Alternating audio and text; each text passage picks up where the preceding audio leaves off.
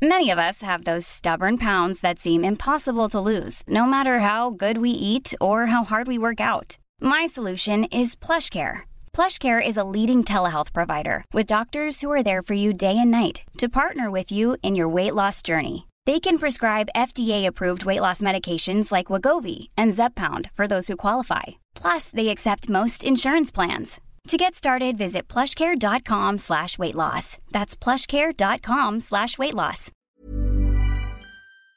¿Por qué Estados Unidos ha crecido tanto como China en el tercer trimestre de este año 2023? Veámoslo. Sorprendente ritmo de crecimiento de la economía estadounidense en el tercer trimestre de este año.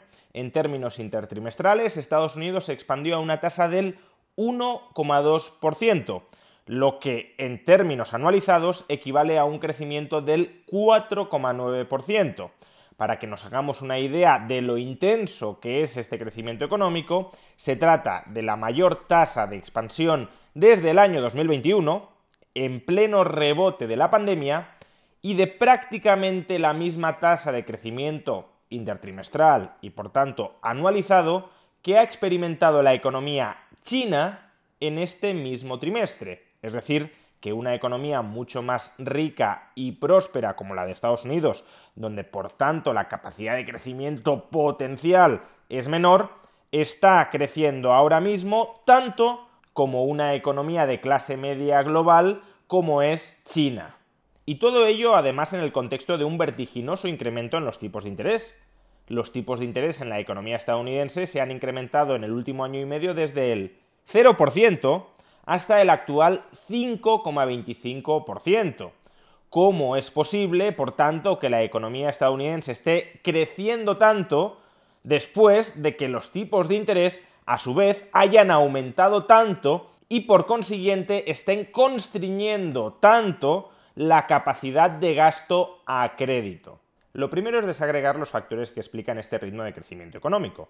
Si descomponemos el PIB en consumo privado, consumo público e inversión, comprobaremos que el principal factor que explica este fuerte crecimiento económico en el tercer trimestre del año es el avance del consumo privado.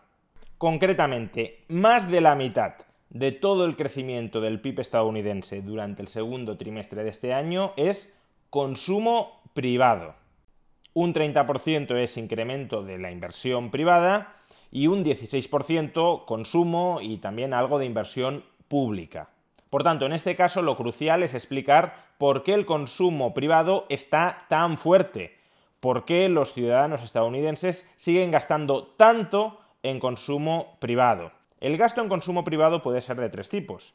Bienes de consumo no duraderos, aquellos bienes de consumo que al usarlos desaparecen o se consumen físicamente, bienes de consumo duraderos, aquellos bienes de consumo que puedes utilizarlos recurrentemente en más de una ocasión, por ejemplo un automóvil o una vivienda, y por último los servicios. Pues bien, de estos tres tipos de gasto en consumo privado, ¿cuál es el gasto más importante? ¿Cuál es el gasto que más contribuye a incrementar el consumo privado. El gasto en servicios. Como podemos observar, casi tres cuartas partes de todo el incremento del gasto en consumo durante el tercer trimestre del año en Estados Unidos fue mayor gasto en servicios. Alrededor de un 20% de ese incremento fue mayor gasto en bienes de consumo no duraderos y solo un 5% del aumento del gasto fue atribuible a bienes de consumo duraderos. ¿Y por qué esta última descomposición es relevante? Pues porque las subidas de los tipos de interés constriñen, perjudican fundamentalmente al gasto en consumo en bienes duraderos. Los bienes duraderos son aquellos que típicamente se compran más a crédito. Ya lo he mencionado antes. Viviendas, automóviles, electrodomésticos, no es que se adquieran solo con crédito, pero la presencia del crédito sí tiene un papel mucho más relevante que en la adquisición de servicios o de bienes no duraderos. Muy poca gente se endeuda para adquirir servicios o para adquirir bienes de consumo no duraderos. En cambio, la demanda de bienes de consumo no duraderos o la demanda de servicios sí está mucho más influida por los ingresos corrientes de los ciudadanos o por su ahorro acumulado.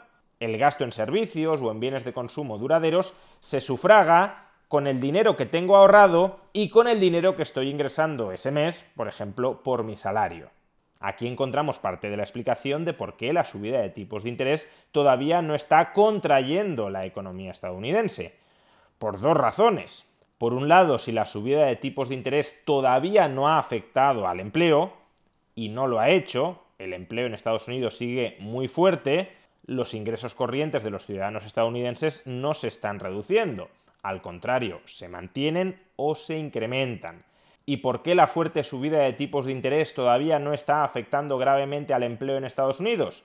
Pues porque la influencia contractiva que puede estar teniendo en estos momentos la política monetaria se ve compensada por la influencia expansiva que está teniendo en estos momentos la política fiscal. Como podemos observar en este gráfico, el déficit público de Estados Unidos en el ejercicio fiscal 2023 es decir, desde octubre de 2022 a septiembre de 2023, fue de 1,7 billones de dólares, el mayor déficit público en la historia de Estados Unidos si exceptuamos los años 2020 y 2021.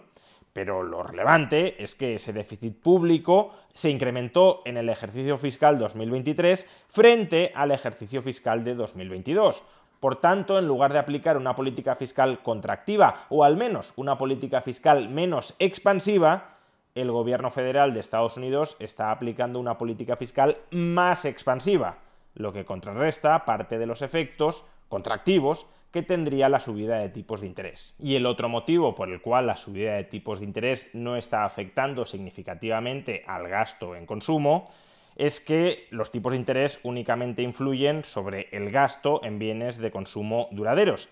Y ya vemos que el incremento nominal en el gasto en bienes de consumo duraderos ha sido prácticamente nulo. Por tanto, ahí sí están afectando. Sin embargo, en el gasto en servicios o en bienes de consumo no duraderos, los tipos de interés tienen una influencia muy pequeña y por mucho que suban, ese gasto no se va a restringir. Pero aún así y con todo, sorprende que el gasto en consumo de los ciudadanos estadounidenses esté creciendo tanto y durante tanto tiempo.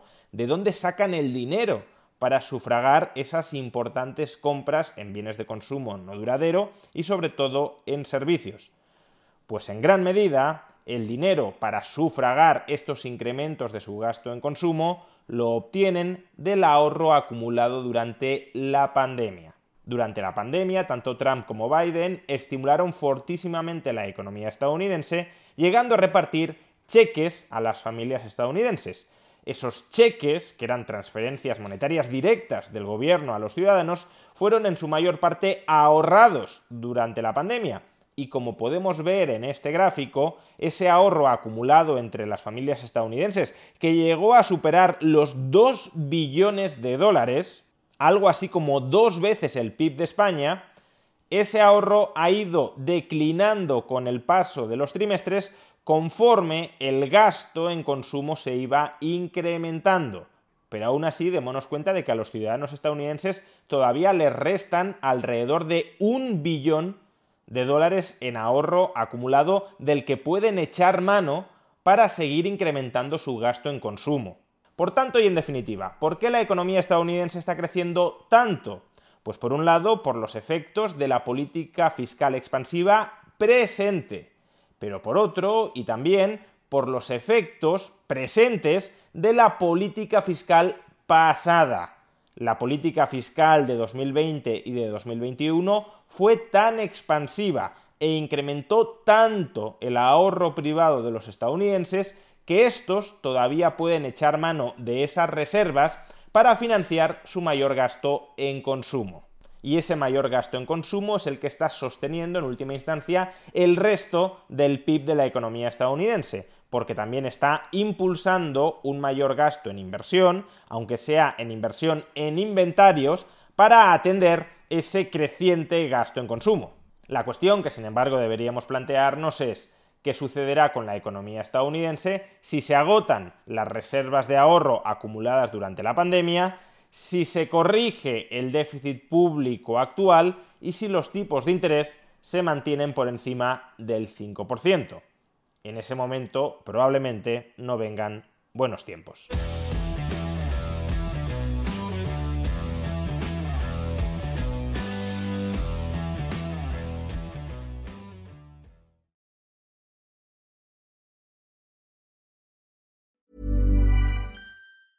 This Mother's Day, treat mom to healthy, glowing skin with Osea's limited edition skincare sets. Osea has been making clean, seaweed infused products for nearly 30 years. Their advanced eye care duo brightens and firms skin around your eyes, while the Golden Glow Body Trio nourishes and smooths skin all over. Go to OSEAMalibu.com and use code MOM for 10% off your first order site wide.